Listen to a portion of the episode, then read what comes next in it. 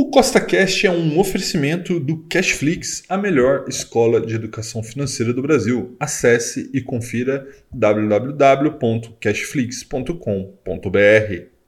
No podcast de hoje, nós vamos dar continuidade na Copa do Mundo de Ações, onde acharemos qual é a melhor ação do Brasil e hoje teremos mais jogos da primeira fase. Né? Na realidade, é a última parte da primeira fase entre as ações do grupo G e do grupo H. Então, se você já gostou do tema desse podcast, Segue o CostaCast aí na sua plataforma, pois são três podcasts por semana, sempre com o mesmo intuito, colocar mais dinheiro no seu bolso. Lembrando, nada do que a gente fala aqui é uma recomendação.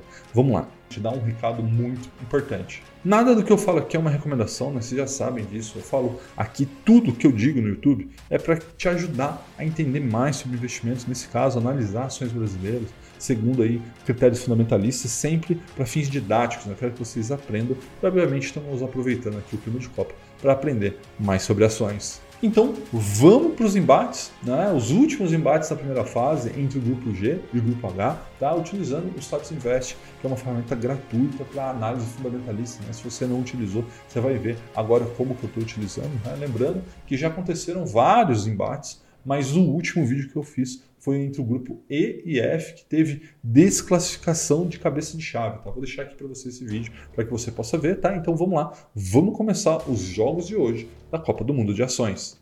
Bem, amigos do YouTube, chegamos aqui no Status Invest para fazer o grupo G né, entre Equatorial, Eletrobras, TOTS e BB Seguridade. E veja que interessante, pessoal. Talvez esse aqui tenha sido, até o momento, o grupo mais disputado, porque veja ali, BB Seguridade ficou em quarto lugar do grupo, mas ele teve nove primeiros lugares, né? o mesmo número de primeiros lugares do que a Equatorial, que passou em primeiro nesse grupo. Né? Então veja, foi um grupo muito disputado. A Eletrobras, que era cabeça de chave, ficou em segundo. Então vamos ver como tudo isso aqui aconteceu, olhando primeiramente os indicadores de valuation, né? E aí você olhando, veja que foi muito, mas muito aqui é, é, espalhado os resultados por indicador. Então, por exemplo, dividend yield, né? Primeiro BB Seguridade, ou seja, ela que pagou mais dividendo nos últimos 12 meses. Aí quando você olha o PL, vezes 11,2 vezes o lucro, aqui o PL, o BB Seguridade também ficou em primeiro.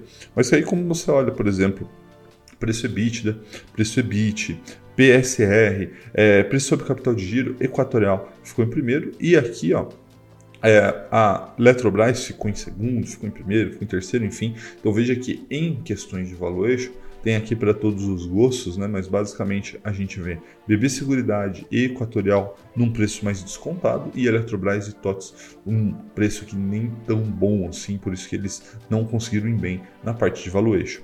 Aí quando a gente olha indicadores de eficiência, mostra aqui é, um problema que existe no BB Seguridade. Né? Rafael, que problema é que é esse? Basicamente eles não divulgam alguns dados, né, para a gente saber, por exemplo, as suas receitas, e aí a partir da receita vocês têm margem bruta, margem líquida, e aí eles meio que foram desclassificados aqui, né, se você for ver, ó, porque não tem esse resultado aqui, é, e que acabou penalizando ele, né, então veja que talvez se BB Seguridade tivesse maior transparência com o seu acionista, ela poderia ter seguido melhor aqui na nossa disputa, mas vai ser não desclassificada, né? mas enfim, por falta desses dados, ela acabou ficando em último. Né? E veja que os indicadores de eficiência da BB Seguridade, por conta da característica do seu negócio, tendem a ser melhor até mesmo do que aquelas que está passando na Eletrobras Equatorial. Né? Mas enfim, então olhando aqui dos dados disponíveis, que nos indicadores de eficiência, em primeiro ficou a Eletrobras, mesmo sendo uma estatal, né, mostrando que não é porque é uma estatal que não pode ter uma boa gestão, e ficou em segundo e terceiro aqui disputado entre TOTS e Equatorial, então eficiência também ficou bastante disputado. Já nos indicadores de endividamento, a gente tem uma vantagem aqui para TOTS, né? veja que a dívida líquida é negativa, né? o que quer dizer que eles não têm dívida, na realidade eles têm mais caixa do que dívida, fazendo com que esse indicador fique negativo. Né? Então a gente tem aqui essa questão que acabou trazendo para TOTS alguns primeiros lugares. Né? Então a gente pode deixar aqui que em indicadores de endividamento a TOTS é a primeira. E quando a gente olha os indicadores de rentabilidade, a gente vê que B3 ficou, na realidade B3 não, a BBSE3, né, no caso BB Seguridade, ficou em primeiro nos de ROI e RUA e em ROIC giro de ativos tivemos aqui a Equatorial, né? E por último, mas não menos importante, que é crescimento, né? Ou seja, aquela empresa que não está crescendo, ela está morrendo. E é por isso que a gente tem aqui, no caso da Equatorial, né, uma empresa que cresce, cresce muito, né, o primeiro lugar. Veja que as suas receitas cresceram 24, 20, quase 25% ao ano e os seus lucros quase 27, né? enquanto, por exemplo, Eletrobras, né, embora esteja conseguindo crescer os seus lucros, a sua receita está caindo 9% ao ano. Né? Então, esse grupo foi bastante, bastante embolado, mas quem passa é Equatorial em primeiro e Eletrobras em segundo. Lembrando que a Eletrobras era a cabeça de chave. Tá bom? Então vamos lá. Agora vamos para o grupo H.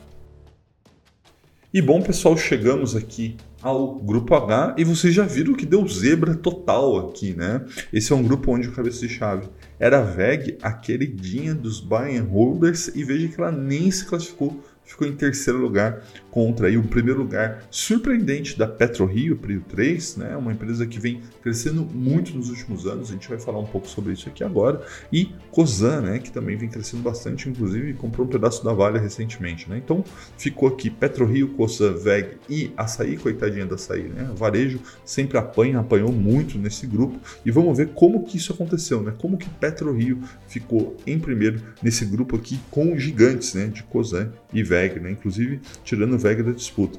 Primeiro, indicadores de valuation, né? E como eu sempre digo para vocês, preço importa e importa muito, e é por isso que eu não gosto de VEG, né? Os preços delas são ridiculamente altos, né? Então, por exemplo, o indicador PL, né? Que é por quantas vezes essa empresa negocia vezes o seu lucro. PetroRio, 9 vezes o lucro, Cosan, 21 vezes o lucro, que já é alto, Açaí, 19 vezes o lucro, e VEG 42 vezes o lucro, né? Ou seja, o que isso quer dizer? Se essa empresa não crescer, a VEG demoraria 42 anos para que o, a, a somatória do lucro desses 42 anos fosse o preço que ela negocia hoje, que no caso é R$ 39,10 aqui no dia desse vídeo. Então, veja que preço importa, importa muito, e é por isso que a gente vê aqui PetroRio brigando pelo primeiro lugar nesse quesito, junto com Cosan, né? Então veja que essas duas empresas seriam as duas mais baratas desse grupo.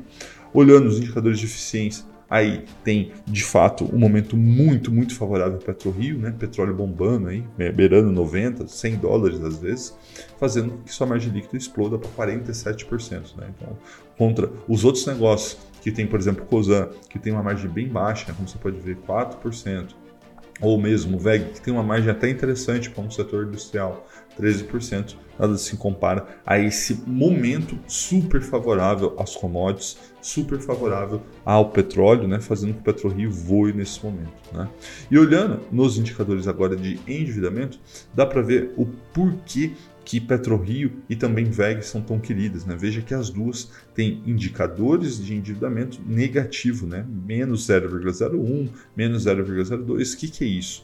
Basicamente, essas empresas não têm dívidas, têm mais caixa do que dívida, né? então elas conseguem ter uma tranquilidade muito, muito grande contra, por exemplo, aqui ó, você vê que a COSA tem duas vezes né, sua dívida líquida versus o seu patrimônio líquido. Né? Então é interessante ver os indicadores de endividamento, que, como disse Peter Lynch, empresas que não têm dívida não podem quebrar. E ao olhar aqui indicador de rentabilidade, né, o ROI, né, você vê que a PetroRio com 36%, um ROI muito alto, contra inclusive o açaí com um ROI ainda melhor, 37%, e a mesma VEG, a queridinha aí dos holders, tem quase 29% contra aqui a COSAN de 9,33. Né? E olhando as questões de crescimento, dá para ver aqui o porquê que PetroRio ficou em primeiro novamente, né? crescendo sua receita 61% ao ano, seus lucros quase 70% ao ano, contra mesmo a VEG, né, que cresce aqui 20% de suas receitas, 28% do seu lucro, e a COSAN que não cresce tanto assim. Então veja que a PetroRio, essa pequena gigante, passou o carro aqui no grupo, conseguiu se classificar, deixando as gigantes Cosan e VEG para trás. Tá? Então vamos ver agora como que ficou as oitavas de final entre o grupo G e o grupo H. No grupo G, a Equatorial ficou em primeiro lugar, desbancando a favorita Eletrobras, né, que era a cabeça de chave, ficou em segundo, mas conseguiu passar, então tá bom, né? E ela vai enfrentar a segunda do grupo H, que foi a Cosan. Já na outra oitava de final, o embate será entre Eletrobras e a PetroRio, essa pequena gigante que passou o carro no grupo, deixou inclusive a VEG, que era uma das grandes favoritas da Copa de um mundo de ações para trás. Tá? Então, esses jogos serão no dia 8 do 12, junto com as outras oitavas de final já definidas entre Gerdau e Ambev e Clabin contra B3. Tá bom? Um forte abraço e até a próxima.